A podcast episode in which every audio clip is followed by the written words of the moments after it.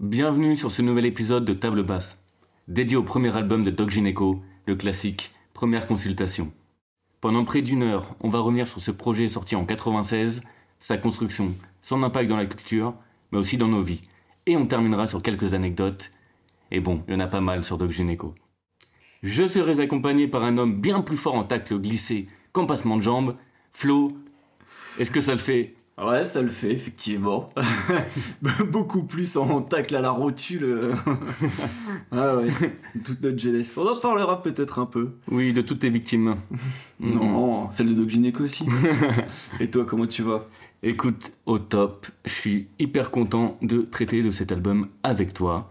Ça parle de plein de choses. La rue, le déracinement, l'amour, la sexualité, le paysage politique, social. Bon bah maintenant que les présentations sont faites, roulez-vous un stick, ressortez votre meilleur dickies et votre carnet de santé, car nous partons à la découverte du classique du doc.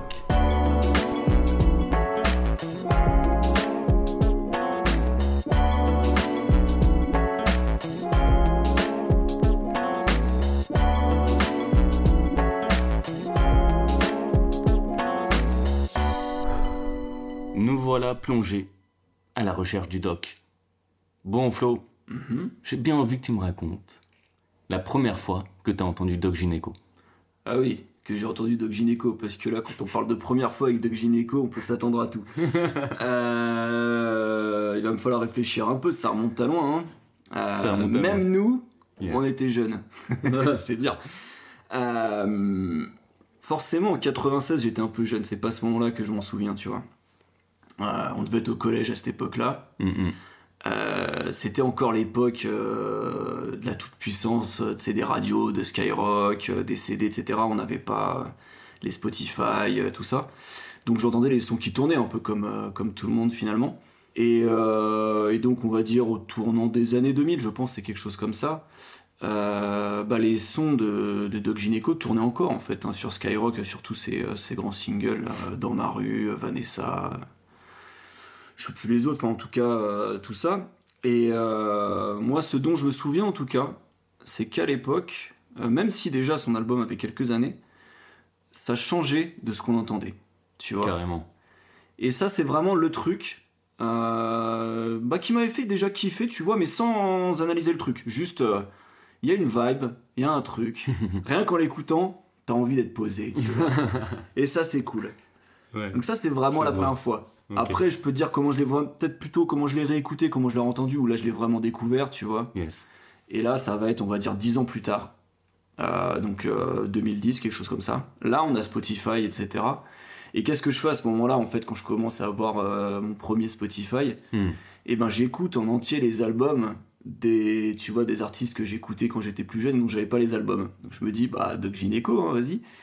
et là, je peux dire, je me prends une claque, mais surtout, je me dis, putain, ça a pas vieilli. Ouais. Et euh, c'est toujours trop bien. et c'est toujours un truc qu'on n'entend pas. Carrément. Tu vois, encore en 2010, et j'ai envie de dire même encore maintenant, c'est pas un truc qu'on entend. Donc voilà, euh, vraiment en 2010, je me suis dit, vraiment, il y a quelque chose de trop cool. Euh, faudra qu'on en parle. On avait ça en tête déjà. Ouais, de ouf. Voilà. De ouf, de ouf. Et puis en plus, sa petite Madeleine de Proust quand même, parce que euh, on en parlera, mais il parle tellement de, de son environnement, de son quotidien. Ouais. Quand j'écoute ses sons, je me revois enfant, tu vois. c'est les rêves de quand on était môme. Et ça, c'est quand même trop drôle. Ah, je vois. Bah écoute, euh, moi c'est un peu différent, je t'avoue. Euh, tout simplement, bah, comme toi, je devais écouter à la maison ce que mes parents écoutaient. Dieu merci, ma mère n'avait pas trop de mauvais goûts musicaux, donc euh, ça passait. Mais c'était clairement pas chez moi que j'allais entendre du rap. Et non. Voilà, je te parle de l'époque euh, quand j'avais 8 ans. Ouais, bah ouais, c'est ça. Et, euh, et du coup, je vais, un jour, je vais chez ma cousine, qui est plus grande, elle est prof aujourd'hui. Euh, elle, elle avait, euh, je pense, 15 ans déjà à Mhm. l'époque. Ouais, et dans sa chambre, euh, t'as vu, il y avait des posters de, de comment euh, Bob Marley et de Tupac. Et puis elle me dit, tiens, je vais te faire écouter un truc et tout. Donc j'avais 8 ans, et là, elle me sort l'album première consultation, sais, les CD à l'époque. Elle avait le CD. Elle avait le CD. Et même pas, tu sais, elle me met pas l'album en entier. Mm. Je suis un enfant de 8 ans, après tout, les albums, je m'en fous. Je sais pas si on peut tout écouter à 8 Voilà. ans. Mais tu vois, elle a, elle a mis direct Né ici, Mm. et après Vanessa. Et là, je me suis dit, J'avais 8 ans, mais c'était, je pense, la première fois que j'ai entendu du rap français, Mhm. déjà. Mais c'était tellement. pas ce que j'imaginais, Clairement, tu vois. clairement. Et en même temps, les codes étaient fous. Mm. Et, euh, et le plus drôle, c'est que bah, Doc Gineco, ça arrivait très tôt donc, dans ma vie d'auditeur de rap. Mais 20 ans plus tard, je vis à côté de là où il vivait à Porte de la Chapelle. Et je me rends compte que, bah, notamment dans certains titres dont on va parler plus tard, euh, comme dans ma rue, il a une capacité à te peindre un tableau, à t'embarquer avec Ouais. toi dans, dans des phrases qui sont simples, mais faire simple, c'est souvent très compliqué. Donc, il y a vraiment un talent Mais- d'écriture. Ouais, moi je trouve qu'il est capable de mettre énormément d'images en, Ouais. peu de, en peu de mots, ouais. Carrément. Puis ça va avec son flegme mais comment il le pose. Et franchement, c'est, assez rare, je trouve, encore aujourd'hui, d'avoir Mhm. ce talent-là. Maintenant qu'on sait un peu plus dans quel environnement Doc Gineco a grandi, Mhm. euh, je te propose qu'on s'intéresse aussi à l'année à laquelle Et oui. est sortie première consultation. Donc 1996, on s'est dit. Ouais, on était jeunes, hein. On souvenirs était jeunes. Et tous les deux, on a souvenir aussi du, du fait de l'avoir écouté, mais Mhm, au niveau matériel, quoi, dans un premier temps. Il y avait Ouais. le truc qui nous ramène à il y a loin. Et pour le coup, ça m'a étonné, puisqu'en 96, mec, il y a eu environ 30 millions de singles, juste en France, qui se sont vendus. 30 millions. Et 118 millions d'albums. Eh, c'est pas mal quand même. hein. Physiquement. Ouais, ouais, ouais.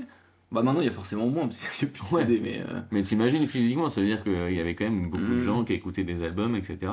Et ce qui est intéressant, c'est après je me suis dit, tiens, c'était quoi le numéro 1 hmm. Non pas des albums dans un premier temps, mais des singles. Des, des plus vendus, tu veux dire là? Dans le top euh, 50, Ouais, il y a des quels sons qui sont classés numéro 1 en France.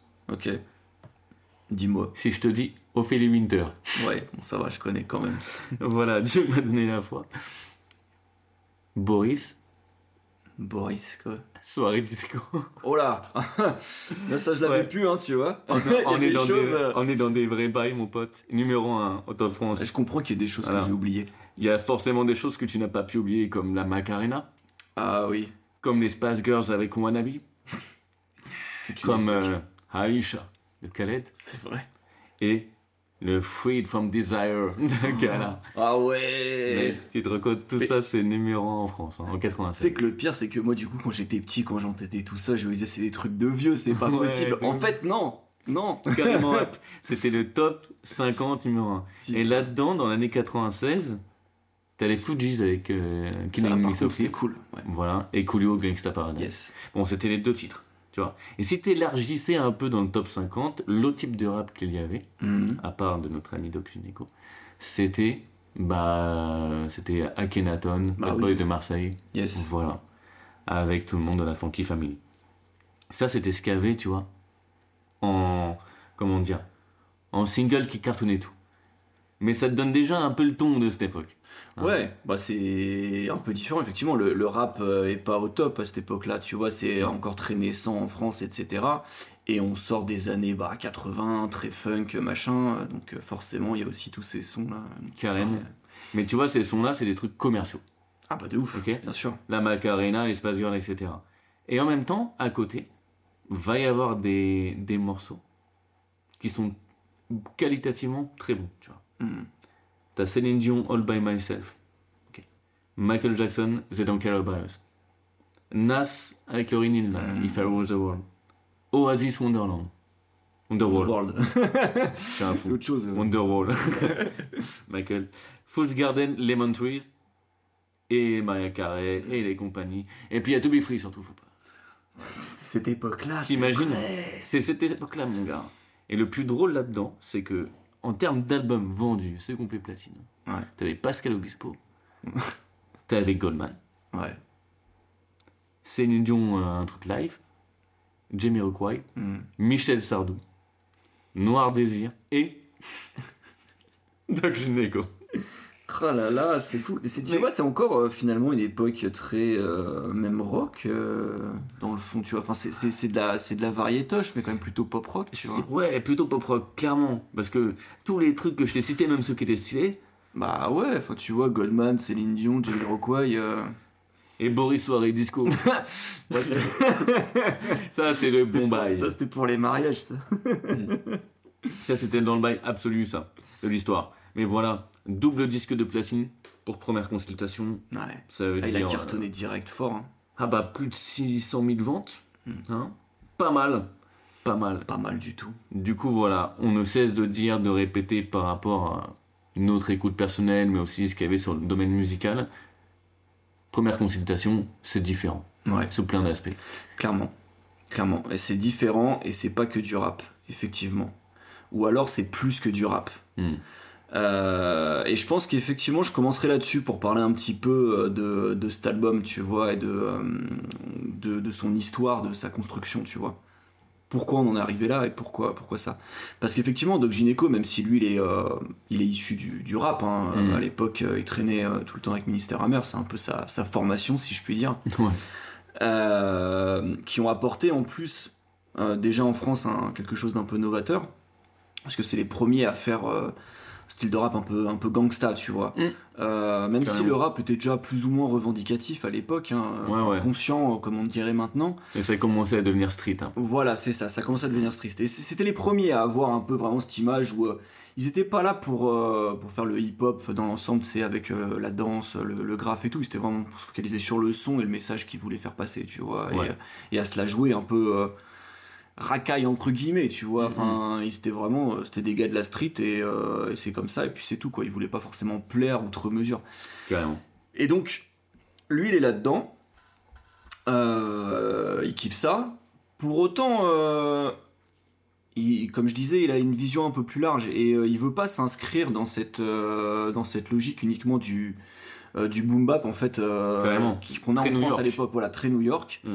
Et euh, dans lequel nous aussi on était bercés forcément, mais il veut, euh, il aime la musique en fait. Euh, quelqu'un de très musical, qui, qui aime que ça, que ça respire, que ça Mhm. vive. Et du coup, il va très vite s'ancrer sur des nouvelles sonorités qui arrivent d'Amérique, mais très peu connues en France. Toutes ces sonor- sonorités West Coast, G-Funk, donc ça j'en reparlerai un peu plus tard. Ouais. Mais qui sont, qui donnent en fait la part belle à la musique, où vraiment la mélodie est, est aussi importante que le texte. C'est ses premiers, euh, ses premières percées dans le rap, on va entendre un peu des chœurs justement, tu vois, Mm. euh, avec euh, des, des, des samples aussi de, de funk, de Marvin Gaye, etc. Avec euh, c'est des, des, des chœurs de, de meufs, euh, limite gospel, tu vois. donc lui, il veut ça. Il veut que ça joue, il veut que ça chante. D'ailleurs, même pour, euh, pour la petite anecdote, avec ses, euh, avec ses musiciens, Ouais. il chantait lui-même les mélodies, tu vois, genre il faisait nananana, et les mecs qui recomposaient ça, euh, voilà, pour qu'il y ait quelque chose de vraiment organique. Donc en fait, Magnifique. ça c'est un peu le truc de base, tu vois. Et ça, ça, ça a vraiment conditionné en fait la création de cet album et pourquoi aussi il a ses sonorités maintenant et pourquoi il a pu plaire justement. Donc à partir de là, euh, comme je disais, il traînait avec Ministère Amer, mais il faisait pas grand chose de sa life à l'époque, hein, euh, pas se voiler la face. Puis il était jeune, hein, il avait quoi, euh, 20, 19, 20 ans? Je sais plus. Euh, Enfin bon, Ouais, t'es minot, hein. il était mignon. Et Il était minot, voilà, c'est ça. Oh Et- god. c'est ça. Et donc t'avais les grands, donc Stomy Bugsy, Passy, qui ont Ouais. enregistré leur album à l'époque là, en 94, 95, je sais plus. Euh, et lui qui, qui était avec eux. Euh, et donc euh, à la fin, euh, quand les gars ils avaient fini les, les sessions d'enregistrement, ils demandaient à, à leur producteur, donc Mariano Beuve, très important, j'en reparle juste après. Il disait ouais, s'il te plaît, est-ce que je peux rester? Il commençait à enregistrer des maquettes comme ça. Et, et c'est là du coup que cette personne, Marianne Beuve, est importante. Alors c'est qui ce gars-là? Donc c'est le producteur de, bah, de Ministère Hammer. Mhm. Et ce qu'il faut savoir sur, sur ce gars-là surtout, c'est que peu de personnes maintenant, sauf ceux qui connaissent le rap, je pense, le connaissent vraiment. Ouais. Parce qu'au final, euh, après avoir produit Ministère Amer et, euh, et Doc Gynéco, il n'a pas fait grand-chose. Mhm. Euh, je crois qu'il a un peu collaboré avec des boys bands, genre euh, G-Squad ou quoi, tu vois. Mais, god. ouais, je te jure. T'étais pas obligé de les citer. Non, pardon, attends, tu me parles de tout tout à l'heure, excuse-moi, j'ai le droit aussi de... On a une C'était autre l'époque, c'est l'époque. Mais enfin, globalement, c'est surtout le gars, je pense qu'on peut le, on peut le noter, parce qu'il a révélé Ministère Hammer et, et il a révélé euh, Doc Gineco, même s'il n'est pas crédité sur l'album. Hmm. Euh, parce que c'était un amoureux du rap, mais aussi quelqu'un qui voulait euh, sortir des codes du rap. Il voulait à chaque fois trouver quelque chose de nouveau. Hmm. Et c'est déjà pour ça qu'il avait produit Ministère Amer, parce que comme je disais, c'était les premiers à avoir cette image un petit peu, un petit peu gangsta rap, un petit peu rap de rue. Et donc avec Doc Gineco, il a vu là aussi, bah, encore autre chose finalement, tu vois. Euh, et donc euh, il s'est dit là, il y a- finalement, il y a aussi quelque chose. Et donc voilà. C'est pour ça que ce gars-là, il s'est dit, on y va, on, on va l'aider. Et donc il l'a vraiment euh, aidé à produire une première maquette finalement de son album Mhm. dans son studio. Euh, mais quelque part, c'était pas euh, suffisant en fait pour Doc Gineco. Pourquoi? Parce que comme je le disais, il voulait, euh, il aime la musique, il veut que ça respire, etc. Mm. Très influencé du coup par la musique euh, West Coast de, Yes. de Los Angeles de l'époque. Des choses euh, vraiment organiques, avec, et lui il voulait des, donc des vrais instruments, quoi. Il voulait quelque chose qui, qui sonne vraiment. Et euh, en fait, ça, ça se faisait pas en France. Mhm. Euh, comme on disait, euh, le, le rap à l'époque en France, euh, c'était bah, donc plutôt New York, etc. Et, euh, et c'était des beats, c'était euh, enfin électronique, euh, enfin c'était pas des PC à l'époque, mais c'est la même idée, quoi. C'est des boîtes à rythme, etc. Et, et pour lui, ça c'était trop, trop carré, trop cadré, trop voilà, c'est trop mécanique. C'est ça. Il voulait pas de ça, donc il fallait trouver autre chose. Et c'est là que finalement, bon, euh, il- Mariano Beuve l'a quand même pris euh, sous son aile et a présenté ses, ses maquettes aux différentes euh, majors à l'époque. Mhm. Parce que si on voulait percer, il y avait moins de, de petites euh, boîtes de prod que maintenant, sûr. tu vois. C'est, pas du tout le même écosystème en fait. Mhm. Et donc pour percer, il fallait passer par ces, par ces grosses boîtes. Et au final, il réussit à, à décrocher un contrat avec Virgin.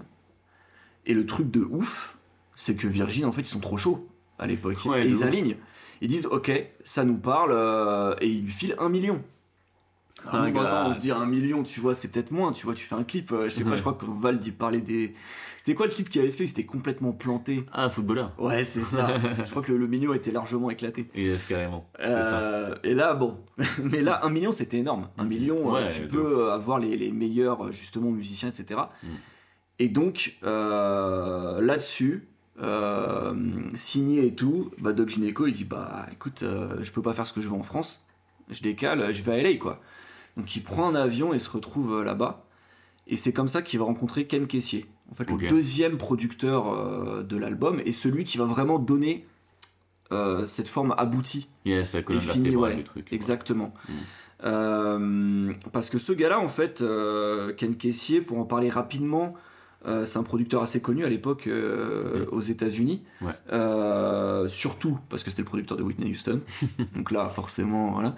Mais aussi, il avait pas mal d'artistes à l'époque de, de soul, de funk avec qui il travaillait. Alors, je peux vous balancer des noms, mais je sais pas si vous connaissez Sylvester, Tony, Tony, Tony. Ah, Tony, Tony, Ouais. Tony. tu vois, Yes. il s'occupait un peu de ces gars-là. ok. Et comme ça, c'est un peu à la racine de justement du G-funk et tout cet euh, environnement West Coast du, Mm. du rap. Bah, ça a infusé déjà dans ce que faisait euh, Doc Gineco, donc euh, ils ont pu commencer à collaborer ensemble en fait. Et bah, donc il a vraiment repris en fait à sa main l'album de Doc Gineco. Mm. C'est lui qui a embauché les musiciens, qui a fait venir les chanteurs. C'est notamment lui qui a fait venir comment elle s'appelle Ah oui, tu l'as cité. euh, C'est euh, Nancy Fletcher. c'est ça. Ouais. C'est lui qui a fait venir Nancy Fletcher, donc euh, Mm. bah, une choriste euh, pareil, hein, qui tournait avec les plus grands à l'époque, hein, Dr. Dre, euh, Snoop Dogg, euh, Ned Dogg et tout. tu Ah ouais, t'es très chaud dans la West Ouais, ouais, ouais. C'était quoi à l'époque? C'était de la Belle des Soies ou pas Je sais sais plus. Mais bah, ceux qui savent Ouais. savent. Hein. Ouais, Mais en tout voilà, cas, elle avait tourné avec euh, des bonnes têtes, donc grosse expérience. quoi. Ouais, voilà. Incroyable. C'est ça. Et Doc Gineco, en fait, euh, il avait dit euh, je veux les meilleurs, quoi, effectivement. Et donc, euh, bah, Ken fait ok. Allez, bim. Incroyable. Ouais, c'est fou, hein. Tu te dis, maintenant, des collabs comme ça, c'est plus possible. Ouais, mais en même temps, c'est à la mesure de ce que le mec était parce que fallait être con pour pas se rendre compte qu'il était spécial. bien sûr, bien sûr, mais bon, En quand vrai. même, quoi. tu vois. Mais effectivement, c'était un, un gros pactole. Ouais. Et, euh, et donc, euh, pour finir un peu sur cette construction de l'album, Hmm. euh, ce qui est très important d'avoir, de, de, de, de comprendre, c'est que, comme je le disais, Doc Gineco voulait pas de, boîte à rythme, etc. Et donc, Ken Kesey va faire réenregistrer tout l'album à LA, avec des vrais instruments, donc avec des, des musiciens, etc. Et surtout, c'était pas n'importe quels instruments en fait. Hmm. Je pense que ça s'entend un peu, euh, même quand on n'a pas forcément l'oreille, même si on n'est pas capable de dire pourquoi, mais Ouais. t'as pas l'impression que c'est une guitare normale, Carrément. tu vois, ou machin. Parce qu'en fait, ils ont utilisé ce qu'ils appellent des instruments à lampe. Alors, euh, j'ai cherché un peu le bordel. J'avoue que j'ai pas tout bien compris. Euh, mais le concept, c'est que c'est des instruments un peu, euh, je sais pas, simili électroniques. Enfin, en gros, t'avais vraiment une lampe dedans qui chauffe. Ok. Et ton instrument, tant qu'il est pas chaud, tu peux pas, euh, bah, tu peux pas en jouer, quoi, euh, tout simplement. Et ça te donne des notes euh, ultra particulières. Justement, c'est ça qui donne cette coloration. Tu vois, ces notes un peu rondes, un peu chaudes. euh, et qui donne cette impression vraiment un peu chaloupée, etc. Et qui renforce euh, bah, les rythmes un peu soul and funk euh, qu'on a dedans par défaut, tu vois. D'accord, ok. Et donc ça, vraiment, c'est ça pour moi qui donne cette, euh, cette euh, harmonie générale, en fait, tu vois. Mhm. euh, vraiment cette, cette unité à l'album, c'est Ouais, que c'est les mêmes instruments. C'est les mêmes musiciens dans cette tonalité hyper spécifique, tu vois. Bah, la tonalité, ça me fait penser, tu sais, dans ma rue. Ouais. Moi, quand je l'écoute, j'ai l'impression.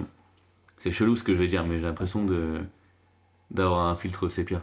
Ouais, mais complètement. Les Complètement. Il y a un truc dedans, justement, que tu disais par rapport à la chaleur et les neutrons et tout, etc. Ça te Mm. berce et t'as un truc un peu sépia, un peu cool, un peu chaleureux. C'est que c'est un peu à l'ancienne, ça sonne comme du G-Funk, mais il y a ce truc quand même qui fait que le sépia c'est stylé. Non, mais c'est clair. Voilà, c'est ça que ça me fait penser en fait. Mais autant dans les sons que dans les, euh, dans les thèmes du coup qui sont sépia, on en a un peu parlé, Mhm. mais je pense qu'on en reparlera après. Euh, je sais pas si du coup tu veux que, euh, que j'enchaîne un peu parce que depuis tout à l'heure je vous parle de G-Funk, de West Coast, mais euh, sans vraiment expliquer le, ce que c'est. Je pense que c'est peut-être le bon moment. Vas-y, carrément. Allons-y. Parce que donc la G-Funk, c'est, je dirais, l'influence principale de Doc Gineco sur cet album. C'est vraiment ce qu'il kiffe. Hmm. Et la G-Funk, qu'est-ce que c'est? Donc G-Funk pour Gangsta Funk en fait. Voilà. Oui. Euh, et donc c'est un, bah, c'est un sous-genre du rap, hein, euh, mais comme son nom l'indique, pardon, euh, très très très euh, influencé par la funk et la soul des années euh, 70-80. yes. Et donc c'est une musique qui prend déjà le, le contre-pied justement de, de, de la musique de New York en reprenant vraiment des samples entiers de, euh, je sais pas, de Marvin Gaye, euh, euh, qu'est-ce qu'on peut avoir d'autre, j'avais noté des trucs, mais bon, voilà. ceux qui savent savent, comme on disait, on reviendra dessus. Enfin bon voilà, de, tous des trucs de, de, de cette époque-là. euh, et qui donne vraiment une coloration beaucoup plus euh, justement à l'image de, de la West Coast, à l'image de LA, tu vois, Mm. beaucoup plus euh, chaleureux, beaucoup plus dansant, avec des voix parfois bah, justement un peu, un peu graves, un peu profondes, mais qui Ouais. te prennent un peu aux tripes. Et donc ça, c'est quelque chose qui est apparu euh, bah, plutôt début des années 90, et enfin la période, on va dire, de, de hype euh, de, de la G-Funk, c'était les années 90, hein. globalement après les années, euh, enfin après 2000, il n'y en a plus beaucoup qu'en font. Euh, mais pour dire quand même, là où ça a été hyper important dans les années 90 quand même, c'est que même Tupac s'y est mis Ouais. et qu'il a fait California Love. Oh. Ça quand même, quand tu te dis le mec est quand même un peu le représentant justement de New York et tout, qu'il a pondu ce son là, je pense que vous le connaissez tous, pas besoin de vous faire le, le dessin, Ouais, ça ouais. veut dire qu'il y avait quelque chose. Et, euh, et euh, qui étaient surtout les, les acteurs de, de cette G-Funk à l'époque, c'est hyper important, euh, parce que je pense qu'on en reparlera un peu dans la suite aussi sur les thèmes. Ouais. Le premier à faire vraiment de la, de la G-Funk, c'était Dr. Dre en fait, sur son premier album, Mhm. The Chronic. C'est le premier album, on va dire, de, de G-Funk. Oui, qui prennent qui a cette ampleur-là, c'est. Ouais, c'est ça. Mm, mm. Et qui a vraiment, enfin, c'est celui qui a popularisé le genre. Ouais, ouais. En plus, Totalement. avec Snoop Dogg à l'époque, tu vois. Ouais, non, c'est le bon mot, populariser le genre. Ouais. Clairement. Et, euh, et cet album, je pense que c'est euh, c'est la référence, si tu veux, pour, euh, pour Doc Gineco euh, sur, sur première consultation. D'aucuns diraient même que lorsqu'il utilise un sample, mais alors pas du coup de, de The Chronic, hein, mais un truc qui s'appelle High from the Chronic, dans, d'un Yes. groupe qui s'appelle euh, donc Bass Fraternity. D'aucuns diraient que c'est en fait un, un hommage à The Chronic de Dr. Dre. Tu vois, le truc un peu méta, mais, ouais, euh, ouais, ouais, de ouf. mais parce que euh, voilà, on sent vraiment que c'est ça. Il parle tout le temps Mm. de Dr. Dre, euh, même quand il était à LA, il avait un peu traîné avec Dr. Dr. Dre, tu vois. Ouais, clairement. donc voilà. Puis même, tu vois, sur. sur quoi? Sur. bah, dans ma rue, non? Où il Ouais. a un peu fait le traitement, là, la Snoop Dogg, tu sais, où. Où il avait enlevé les basses Ouais. de l'instrumental à la base pour poser. Ah, pour que ça soit plus planant, etc. Ouais. Et après, ils ont remis les basses Je crois qu'il y en a pas mal, il a réenregistré effectivement, Ouais, ouais, euh, ouais. tout seul et tout. Donc euh, ouais, c'est possible. Ça, je t'avoue que euh, j'ai pas forcément euh, refait tous les sons, donc euh, je te crois si tu le dis. Mais ça m'étonnerait pas. Parce que euh, Snoop Dogg aussi était euh, à l'époque hyper influent là-dedans. hein. Ouais, ouais, ouais. Il a des sons, euh, euh, je pense qu'on connaît tous, tu vois, qui, euh, qui illustrent là, genre euh, Who Am I, tu vois, What's My Name? Ouais, ouais, bien sûr. Donc, euh, Bien sûr. Je pense que ça fait un peu le tour hein, euh, sur l'influence principale. Vraiment, c'est ça qui, qui infuse. Le contre-pied avec la boom bap, Hmm. c'est cette influence très, très chaleureuse, on va dire, de, de la Jim Funk. Et du coup, bah, par derrière la soul et le funk, je vais pas vous passer tous les samples qu'il a fait dedans parce qu'il y en a énormément. Mais euh, il a repris beaucoup, beaucoup de, euh, bah, de, de, de personnes de, de l'époque, tu vois. Mm. Euh, je vous laisserai les, les chercher vous-même. On peut quand même, je dirais, en, en deuxième, parler un peu de la variété française. Ouais. Pas que ça l'influence dans la sonorité en tant que telle, Mhm. mais peut-être dans l'esprit général. Et je pense que c'est aussi ça qui a peut-être pu euh, parler euh, à l'époque au Major, tu vois, et à tout le monde, le fait que, que ce soit, euh, comme on le disait, dans, dans le top des albums vendus, c'est parce qu'il y avait quelque chose qui, comme je le disais, dépassait le rap. Mhm. Et déjà dans la G-Funk, il y a la soul, il y a la funk. Mais je pense qu'il y avait aussi cet esprit où il voulait s'adresser à tout le monde. Et il parlait, il parlait variété en fait. Ouais, ouais. Il y a dans ses sons des références directes, tu vois, genre le monde des Stones ou euh, la danse des canards. Enfin, il sort des trucs vraiment. euh, toi, tu te dirais. euh, personne fait ça dans le rap en fait. Non, c'est clair. Donc, euh, il, voilà, il, il essayait déjà de sortir de ce carcan-là. Euh, Il y a même un peu, tu vois, des, des, des, des samples euh, qui laissent direct de, de certains, certains sons. Donc, qui sont pas du tout rap en fait. Euh, bah, justement, sur euh, I From D Chronic, il je crois qu'il le laisse à la fin euh, tourner euh, pendant 30 secondes, tu vois.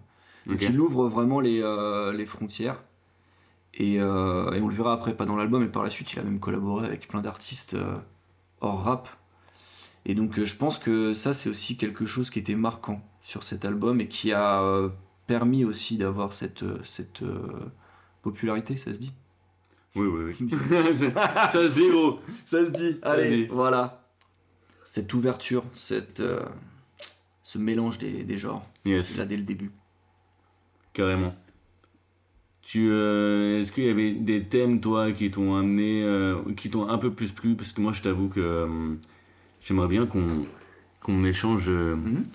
sur le, le sujet des femmes dans cet album. Ouais, ouais, Voilà. Après, on pourra terminer par le foot.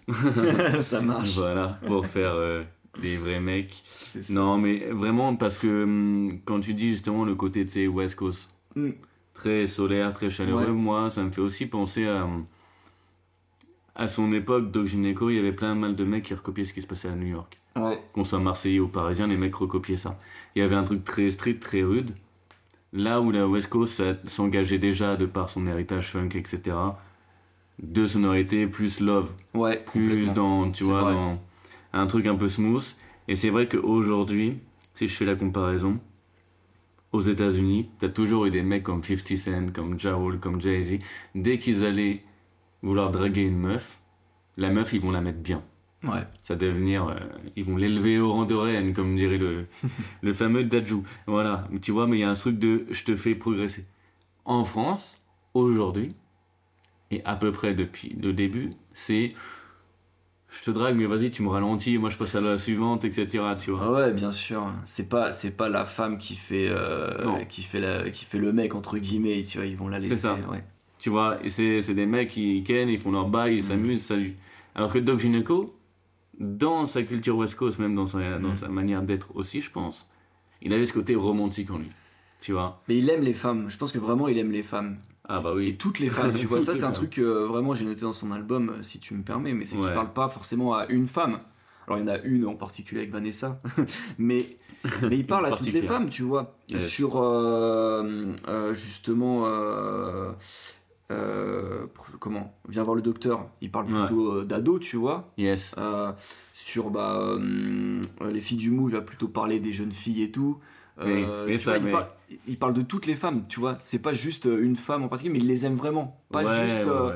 Pas, pas comme tu dis, euh, en mode euh, ouais, bon, vas-y, je te ken et c'est fini. C'est ça. On sent qu'il y a quelque chose derrière, il leur parle, tu vois. Même si c'est de Exactement. façon crue, je veux bien, mais. Ouais, et pas que, parce que tu vois, justement, tu citais les feats du Move. Ouais.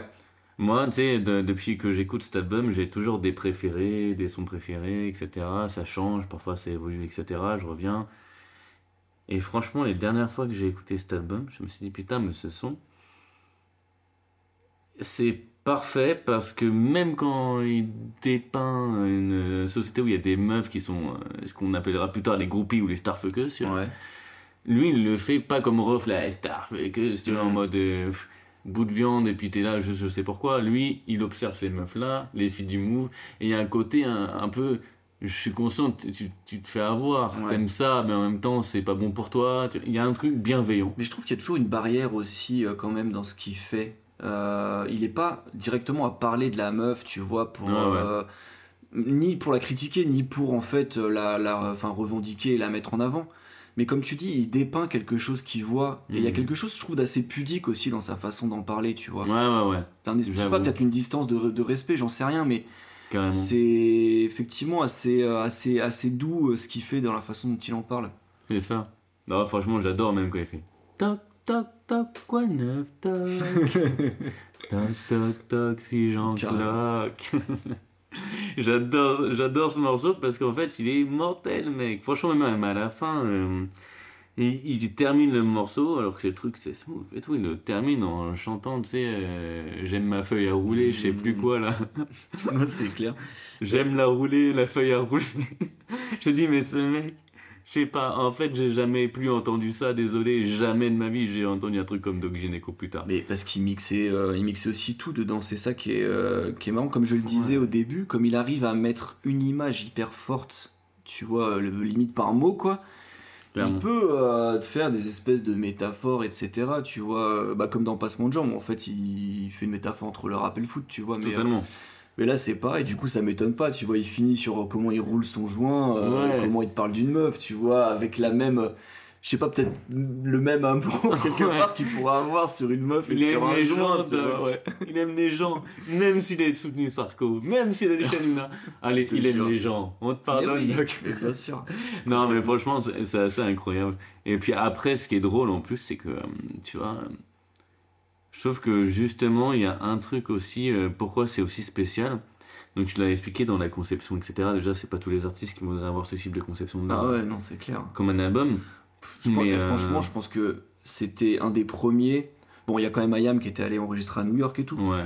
mais aussi un des derniers, hein, ça se fait plus ça. Je sais pas si ça se fait plus. Beaucoup, beaucoup. Et Enfin, puis as pas beaucoup. Même regarde dans les têtes d'affiche et tout. euh. Ouais, mais puisque tu peux recréer aujourd'hui, alors que c'était pas le cas à l'époque, tu peux recréer cette même atmosphère en termes de son. Tu vois, industriellement, euh, la West Coast aujourd'hui, ça se fait pas comme il y a, il y a non, 20 non, ans. mais le numérique a changé la, a changé Voilà. la donne, ça c'est clair. Donc, mais il y a ce côté beau qui est là-dedans et qui fera, je pense que ce sera toujours éternel au niveau rythmique et Ouais. musical. Mais tu vois, mais même je trouve, je trouve il y a un truc aussi qui permet à cet album de perdurer, c'est de se, se rendre compte à quel point, c'est sorti en 96, hein.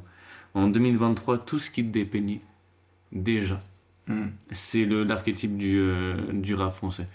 C'est-à-dire qu'à la base, il voulait être classé dans la variette, parce que pour lui, c'était plus grand que le rap.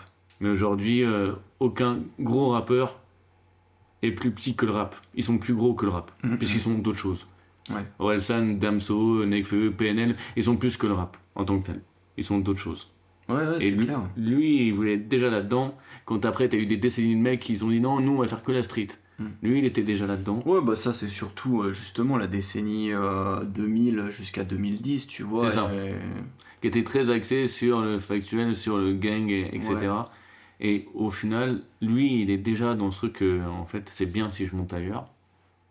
Il y a le truc aussi où, tu vois, euh, il y a beaucoup de rappeurs, voilà, dès qu'ils sont nou- nouveaux riches, ils vont avoir des Gucci écrits dix fois sur leur pull aujourd'hui, pour montrer qu'ils ont de l'argent, pour montrer. Ouais. Lui, il te fait un morceau, si tu crois que je pèse Ouais. et qui dé- déconstruit un peu tout le truc parce que le mec passe pas mal à la télévision en plus. Donc les gens qui voient des gens à la télévision, c'est pas comme aujourd'hui. Nous on dit ouais bon euh, ils ont pas eu un meilleur canal euh, que la télé donc ça doit être un peu des has des gens. Mais à l'époque c'était un truc de ouf. Donc, Bah, de c'est-à-dire toute façon, que tout le monde se renseignait à la télé à l'époque. Voilà. Euh, C'était, euh, tout le monde était devant le JT. Mais si tu passes à la télévision sur des trucs, etc., c'est-à-dire que tu pesais dans le game. T'avais déjà de l'argent. Non, mais c'est clair. Et du coup, ça casse ça, tu vois. Donc, ça casse même l'image globale de, du rappeur en tant que tel. Tu vois. Bah, ouais, non, mais de toute façon, c'est ce qu'on disait. Mais c'est ça qui est, qui est intéressant, c'est qu'en fait, la forme aussi rejoint le fond. Tu ouais, vois. ouais, ouais. C'était vraiment un mec qui était pas là, qui était pas là pour faire du rap en soi. C'est qu'il a grandi dans ce dans, dans cet environnement euh, finalement et c'est sa vie. Et en Mm. fait, il parle de sa vie. Mais clairement, il se limite pas à ça et il se considère euh, comme un artiste plus que qu'autre chose quoi. Carrément. Même c'est ce côté, tu vois, de 23e étage, tu ne peux que regarder. Mm. Parce que aussi, il faut savoir que donc sa mère a été plutôt stricte avec Ouais. lui, euh, qu'elle voulait le mettre à l'église catholique, elle a tout fait pour l'éloigner de la rue. Au final, tu peux que regarder avec tes yeux, et tu vois, t'enlèves la bœuf à Doc Gynéco, je suis sûr qu'aujourd'hui ce serait un putain d'écrivain. Parce qu'en fait, sa capacité à raconter des choses, Mm. juste les écrire, bah, dans le sens, si tu l'enlèves le bœuf, les meufs, le rap, ça se trouve, ça aurait été un, un écrivain torturé, on ne sait pas. tu vois, mais il y a une capacité à retranscrire des choses d'une manière simple, et en même temps, voilà, il t'embarque. T'es en, en caméra embarqué avec lui, en fait. Dans ma rue, franchement, ce Je morceau, suis d'accord. Dans ma rue, effectivement, je suis d'accord avec toi, c'est vraiment le truc qui dépeint euh, vraiment. euh, Et pareil, toujours avec un voile un peu pudique, tu vois, un, Ouais, certain respect, et ça, j'adore. Moi, j'avais une phase que j'avais notée qui, pour moi, illustre vraiment ça, tu vois. Ah ouais où euh, c'est hyper puissant et t'as tout dedans. C'était bah, justement le, le- le refrain en fait de, de Nirvana, tu vois. Il dit juste comme Bérégovois, aussi vite que Senna, je veux atteindre le Nirvana. Ouais. Et t'as tellement d'images dedans, tu vois. Ah, c'est pas je veux atteindre le Nirvana. non. Si, C'est- je veux atteindre Nirvana. C'est je veux atteindre le Nirvana. Ah bah oui. Alors pardon. Ah ouais, je ça, suis- ça change tout, mon gros. pas- je suis pas le doc. Je suis pas le doc. je, je ne, tu vois, je ne m'oserais pas. euh, Ah. Il y a une imitation. C'est notre ratée. podcast, mec, on fait ce qu'on veut On fait ce qu'on veut. Non, tu vois, mais juste ouais. pour dire ça, juste tu D'accord. dedans, il te parle de Bérégovoy, donc euh, Yes. le ministre français qui, qui s'est suicidé. Hmm. Aussi vite que Senna, t'as direct la vitesse de la F1, de Ah Senna, machin. Clairement. Bon, moi qui est, qui est mort euh, au volant, tu vois. Ouais, ouais, ouais. Et je veux atteindre le Nirvana, où il est dedans, il te parle à la fois de Nirvana euh, du groupe, Quand- vois, Kurt Cobain, etc. Et à la fois du Nirvana de chez, enfin, de- des religions là. donc, Oui, genre le paradis, on va dire. c'est ça. Pour être glo- global, ne faisons pas de politique ni de Non, non, religion c'est sur ce ça. podcast. Non, mais tout ça juste pour dire que voilà, t'as juste en trois mots finalement, Ouais, il, ouais, te, ouais. il te dépeint un truc. euh, et moi, je trouve ça, je trouve ça trop fort, quoi. Bah, tu sais, apparemment, là, c'est ce que je disais la dernière fois, c'est que ce morceau de la Nirvana. Mm. Tu sais, c'est écoulé à 720 000 singles. Ouais. Il a quand même, à l'époque, il a dû peser, il a, il a dû gagner de l'argent, Doc Gynéco, quand même. Je pense que quand tu vois les chiffres de l'époque, mon pote, il y a des rappeurs, ils rêveraient de pouvoir vendre 700 000 quelque chose, un single. C'est quand même une autre époque. c'est fou. Et surtout que beaucoup de ces sons, qui n'étaient pas pensés comme des singles, Ouais. sont devenus des Sont singles. devenus des singles. Tu vois, quand tu prends un album, euh, même à l'époque où ils essayaient vraiment de faire des singles pour les vendre, t'en avais pas autant qui perçaient, tu vois. Si t'avais de la chance, euh, trois singles grand max, tu vois. Ouais, ouais, ouais. Je sais pas, il a combien de sons qui sont passés en radio? 4, 5, Ah, mec, 6, laisse tu vois. Tout son album, il est... Et malgré, mec, franchement, à presque à chaque son, qu'à carton, il y a toujours une polémique. Genre là, Nirvana, mec, 700 000 ventes à un single. hein. Il y a des radios et des chaînes de télévision comme M6 ont boycotté le morceau, accusant Ah ouais. le rappeur de banaliser le suicide. Au bout d'un moment, il s'est Ah fait ouais. bannir de ça. Je sais plus c'est sur quel autre mot. Ah bah, on parlait de Dans ma rue. Hmm. Dans ma Ah rue, oui, si, je crois que... voilà, il est attaqué en justice par la Ligue internationale contre le racisme et l'antisémitisme pour son emploi du mot youpa. Ah mais ça en plus c'est assez récent, c'était pas le- à l'époque que c'est euh, que c'est sorti. Quand, quand- ah si, mec. Quand c'est quand c'est sorti, C'est quand c'est sorti? Quand c'est sorti, bah ouais, Youpin euh, aujourd'hui. euh, voilà. Non mais aujourd'hui je suis sûr que ça passe pas, mais parce qu'il me semblait euh, qu'à l'époque c'était passé un peu plus sous les radars, peut-être parce qu'il y avait d'autres Non, bah, tu mais vois, c'est ressorti. Mais pour dire aussi à quel point c'est encore actuel, tu vois. Ah ouais, mais il disait ouais, le morceau en fait, il a été retiré de l'antenne. Ah ouais. voilà. Euh, voilà, c'était. Mais à chaque fois, tu vois, c'est très drôle. Bon, après, euh, voilà, bien sûr, euh, comment elle s'appelle Vanessa Paradis qui dit Eh, Ouais, ça me dérange, etc. Voilà. Mais ouais, franchement. Mais n'empêche que. Eh, mec, il y avait, il y avait des. Ça, je me rappelle, par contre, ça, j'étais petit, mais je me rappelle. Il y avait des moments, tu sais, genre Doc Gynéco, il, il, il, il sortait avec la terre entière. Hmm. Des meufs et tout. Dont la fille de Johnny Hallyday, là, Laura Smet, je crois. Ouais, peut-être. Si, ça me dit quelque et chose. Katsumi. Je viens de S'il préciser. vous plaît. Roman Béranger, Laura Smet, Katsumi. C'est le top 3 que j'ai euh, en mon info. Mais il y avait le truc de. euh, ouais, Doc Gineco, c'est un peu le player, tu vois. Mm. Un peu de mignon, il est, il, il est défoncé et tout. Bah, est- il avait est- une image de, de gentil, Voilà. tu vois, clairement. C'est ça. Et à côté, en face de lui, il y avait quand même euh, Joe Star. Mm. Bon, les deux, on sait qu'ils s'appréciaient pas forcément. Voilà. Mais euh, ce qui était drôle, c'est qu'apparemment, Guignol, et ça, j'avais un mémoire comme ça, où t'avais euh, Joe Star, il était vénère de ouf. Et puis euh, Doc Gynéco, il essayait de, le- tu sais, de lui donner des conseils pour choper des meufs. Et lui, il Sérieux pas. C'est comme ça qu'ils l'ont fait au, au Guignol. Genre, dire, ouais, les deux mecs, ils se détestent, en même temps, venez, on vous tourne en ridicule. Je me rappelle, mec. C'est, je il donnait des conseils à Joe Star pour choper des meufs et tout. Trop drôle. Ah, les guignols à la base. Ils étaient bons, les guignols, ils étaient bons. Franchement, c'est fou. Mais tu vois, ouais, sur, euh, sur tellement de morceaux, euh, pour moi, sont particuliers par rapport à ce qui se faisait. Claire. Tu vois, bah, la, semaine- la, la fois dernière, quand on faisait CH, euh, quand on faisait ouais, CH, il, aurait bien aimé vouloir, euh, pouvoir faire un album de variété. Mm. Mec, euh, en 96, il était déjà dedans. Non, mais en vrai. Tu vois, le mec, c'est ça qui le rend éternel. Et c'est pour ça qu'on va oublier. vois. c'est d'être de Clinico. Ah ouais. Après, t'oublies tout le reste, mec. Franchement, mec, né ici, ça, pour moi, ça se passe de commentaires parce que né ici, tu l'entends Elle le est magnifique. Hein. Elle est magnifique. Et le refrain, tout le monde l'a en tête. C'est chaud. C'est. Il y, a- personne qui va pas aimer ce morceau, en vrai. Ah bah tu sens Tu la, Sauf si t'es Guadeloupe. Hein, Totalement. euh, Tu vois, t'as une, une affaire particulière avec le rap et que c'est pas possible. Mais sinon, dans les vibes, etc., il est mortel ce morceau. Tu vois. C'est fou, en plus, éco-écrit avec Tommy Bugsy. Ouais. Mais voilà. D'ailleurs, pour le dire, euh, c'est juste pour la petite anecdote, euh, parce que j'en avais pas parlé, euh, on avait dit qu'il avait beaucoup collaboré forcément avec Ministère Amer, puisque c'était avec eux. Mm. Et pour autant, Stomy Bugsy n'apparaît pas dans l'album, même s'il l'a aidé sur certains sons. Non. Non, mais tu sais, en ce moment, il y a pas mal d'articles et de vidéos, enfin en ce moment, depuis 2018 qui tournent. Parce que, pas si, parce que Tommy Bugsy ont écrit pas mal de textes. Mm. et qu'après, bah, finalement, regarde, il y a Ministère Amer, il y a le secteur A qui est pas loin. Ouais. Au final, qui vient sur son album La seule personne qui est invitée sur son album, française en tout cas, Mm. c'est pas si. Ouais, c'est pas si. hein. Voilà. Stomy, il est pas là. Donc, tu vois, il y a des trucs où, en fait, bon, il y a des histoires d'écriture, tu vois, c'est en scénario. euh, c'est comme nous, on est en podcast, euh, en live, on improvise des choses, bah, eux, c'est Non, pareil. mais bien sûr. Et après, aujourd'hui, ce qui est sûr, c'est que il était un peu tout seul, le mec, hein, quand même.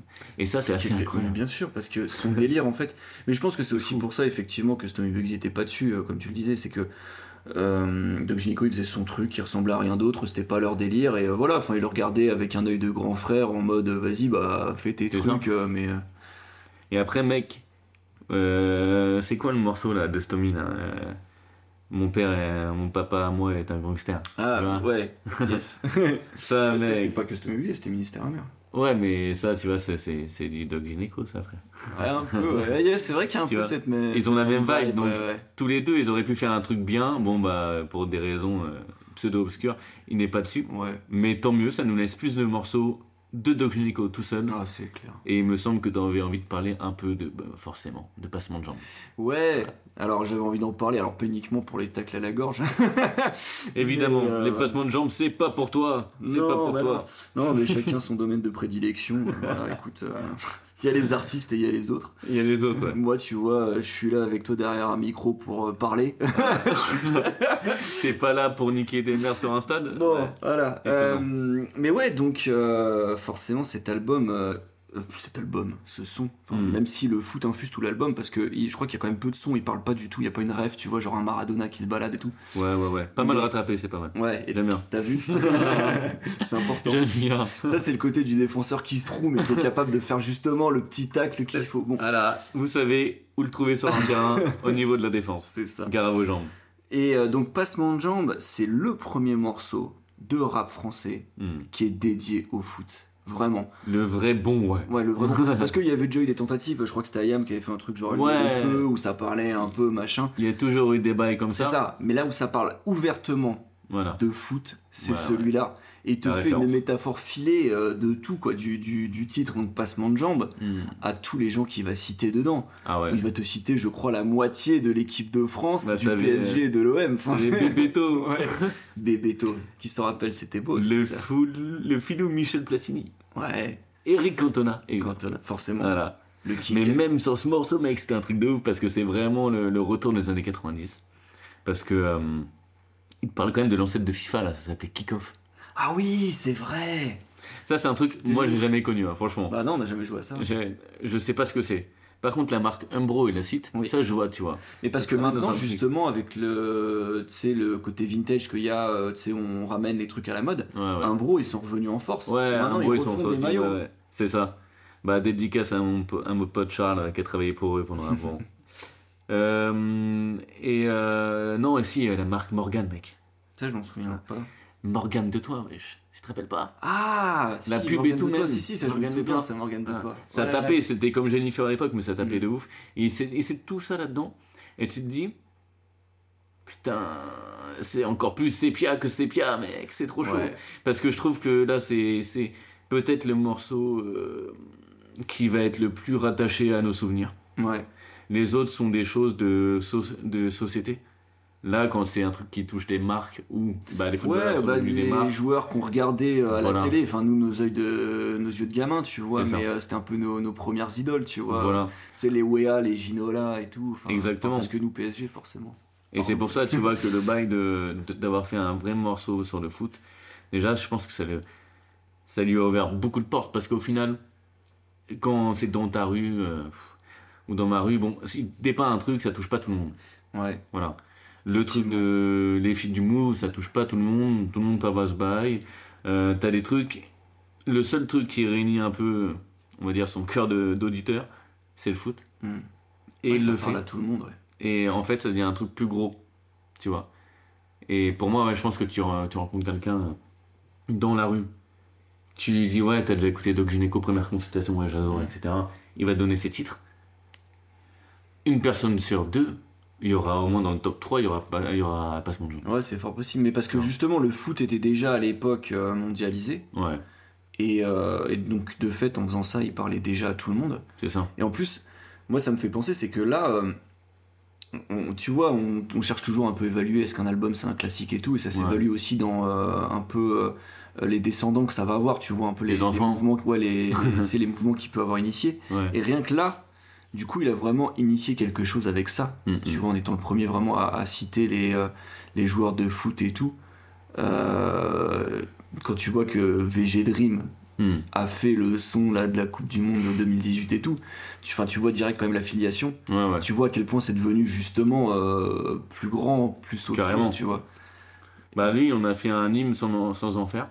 Ouais. Mais après, ce que je trouve que c'est pour ça aussi que c'est le meilleur et que ce sera dur de, de le, de le- de le détrôner, c'est que euh, bah voilà, c'est fait dans des, dans des conditions de production qui donnent vraiment cet aspect un peu, tu stade, ambiance vraiment ouais. organique du truc. Là aujourd'hui, si tu fais des trucs sur le foot, bah t'as as, cité notre cher ami euh, Dream. Oui. Mais euh, sur les autres obligé. choses, voilà, on, on a parlé de footballeurs tout à l'heure. Hmm. Voilà. oui, en plus, un- c'est vrai, je sais que j'avais vois. même pas fait exprès, mais. euh, voilà, tu vois. Et aujourd'hui, comme c'est souvent accompagné, ça doit être par des, par des rythmiques très, euh, bah, très produites, très surproduites, etc. Des trucs qui vont très Oui. vite, ou des choses qui sont assez similaires. Bah, t'as pas ce côté stade, ambiance, tu vois. Ouais, bah comme c'est ce pas joué, t'as pas cette, euh, quelque part cette petite imperfection, tu sais, qui fait tout. Euh, ce petit son qui va être un peu à côté, ou parfois le tempo un peu trop rapide, un peu trop lent, Hmm. mais qui te donne cette respiration. Ouais, tu vois, on sent euh, sur ces sons, euh, alors je peux pas vous en donner un en particulier euh, niveau là, mais on sent bien que il va pas tout le temps au même tempo. Parfois c'est un Ouais. peu plus rapide parce qu'il veut appuyer sur quelque chose, parfois justement un peu plus lent Hmm. parce qu'il veut ralentir sur ce qu'il est en train de dire pour mettre de l'émotion. C'est comme ça qu'on fait. C'est là que le live aussi est important. Il voulait des conditions de live, hein, il le dit lui-même. Carrément. C'est pour ça que c'est joué, etc. Et effectivement, quand c'est surproduit en studio, en fait, t'as pas cette émotion. Ah non, c'est sûr. Même les, ouais, les, les, les portes qui claquent et tout, bref, dans Mm. le sound design, c'est assez, c'est assez ouf. Euh, globalement, on pourrait en parler des heures hein, Ouais. euh, de cet album. Toujours, toujours. Euh, je te propose de, de passer à notre petit jeu.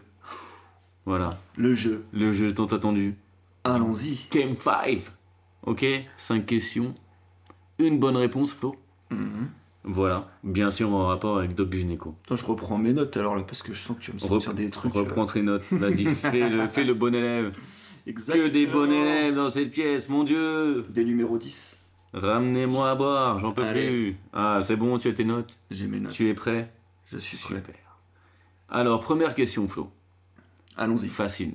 D'où vient le surnom de Doc Gynéco Bah, je crois que c'est tout simplement parce qu'il kiffait les meufs. Hein. Ah, j'avais trois propositions, pardon, c'est Ouais. moi qui ai mal fait Ah, mon, pardon, bah, mon boulot de... oui, c'est vrai, normalement, tu fais trois J'ai, propositions. ouais, j'ai mal fait Tu sais, j'enchaîne et tout. J'ai pas fait le job Vas-y. Alors, première question, voilà. D'où vient le surnom de Doc Gynéco Comme tu l'as dit, première proposition, il gérait trop de meufs.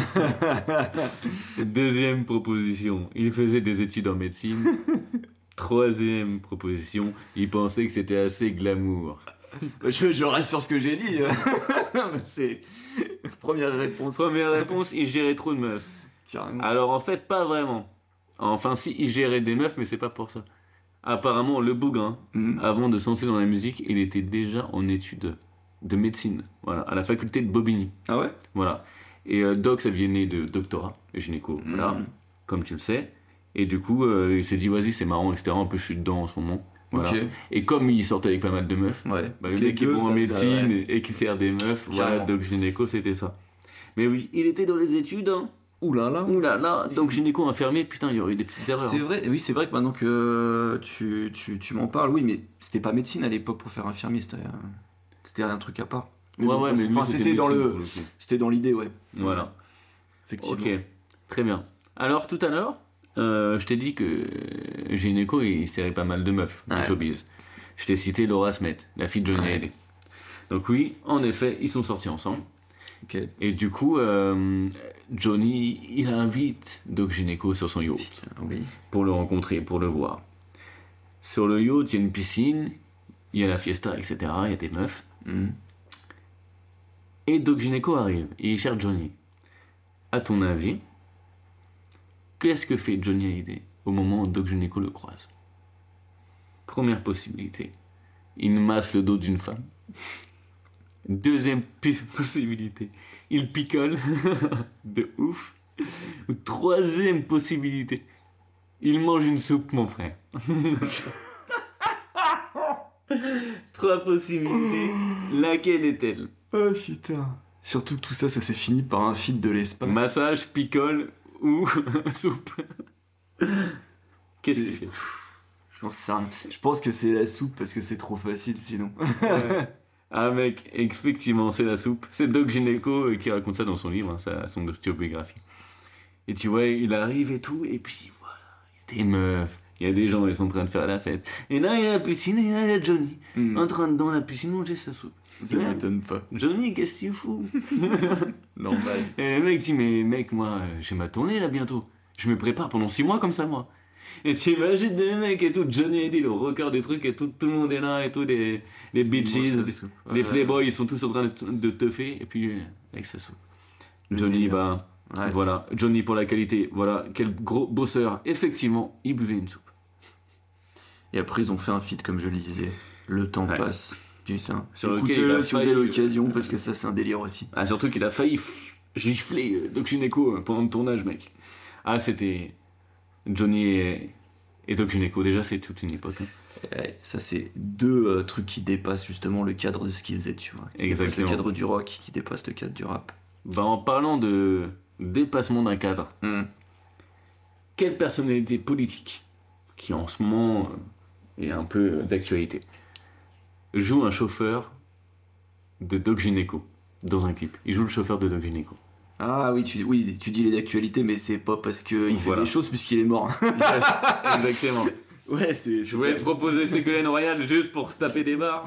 Hein Bernard Tapie. Ou bien sûr Nico Sarkozy, mais bon. Bah, c'est bien euh, Bernard Tapie pour C'est le bien coup, ouais. Bernard Tapie, Mm, mm, mm. exactement. Sur C'est beau la vie. C'est beau. C'est beau la vie. En vrai, je, je kiffe ce Mais son. quel morceau, mec. Mais quel morceau. C'est un truc de ouf. Là aussi, son- euh, Je regarde la série là sur Bernard Tapie sur Netflix. D'une, c'est pas mal. Ouais. De deux, j'attends le moment où on va voir un sosie de Doc Gynéco pour faire le son. Il a fait le clip, bordel, c'est beau la vie, mec. Non, c'est mortel. Allez, C'est écoutez magnifique. C'est sur les ondes dangereuses, évidemment. Euh, quatrième question. Avec lequel de ces artistes n'a pas collaboré Ah L'homme qui ouais, voulait qu'on non, casse mais dans la. Il y a une il y a une palanquée là. Vas-y. Alors, lequel de ces artistes Ouais. Vas-y. vas-y. avec qui il n'a pas collaboré Attends, je suis attentif. Laurent Voulzy, Ouais. M ou Vita Oh putain. Ouais. C'est compliqué là. Franchement, en vrai, moi je trouve pas, je t'ai. Franchement, en vrai, non, je trouve pas. Ouais? Même si t'as pas tout en tête, non, on vous le dit, M ou Vita. On Ouais, se moi, parle je de Doc Gynéco. Ouais, moi, moi, je dirais Vita parce que c'est Voilà. c'est juste pas euh, c'est pas de la variété qu'il aime, c'est pas machin, c'est pas ses influences, c'est tout. Voilà, bonne réponse, c'est Vita, mon gars. voilà. Un petit peu de réflexion. Laurent de et. M, c'est dans Quality Street, mec.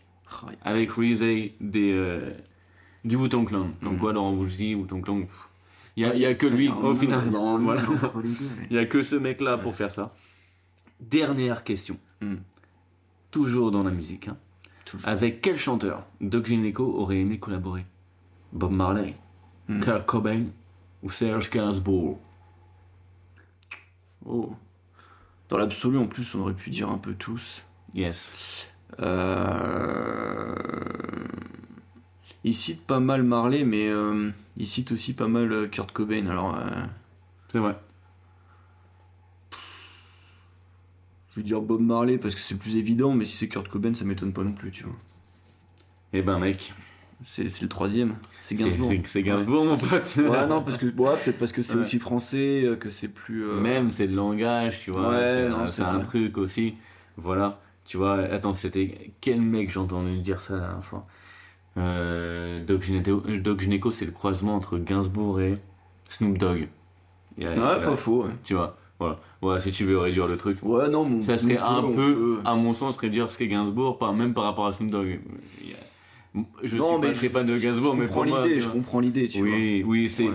c'est une comparaison en Mhm. vente euh, au supermarché, rayon euh, promotion. C'est un peu Voilà. à l'emporte-pièce, comme on dit. Voilà, exactement. Non, mais de toute façon, il fallait bien une question où je, où je me vautre, parce que sinon. Oui, oui, voilà. oui, c'est vrai, c'est vrai.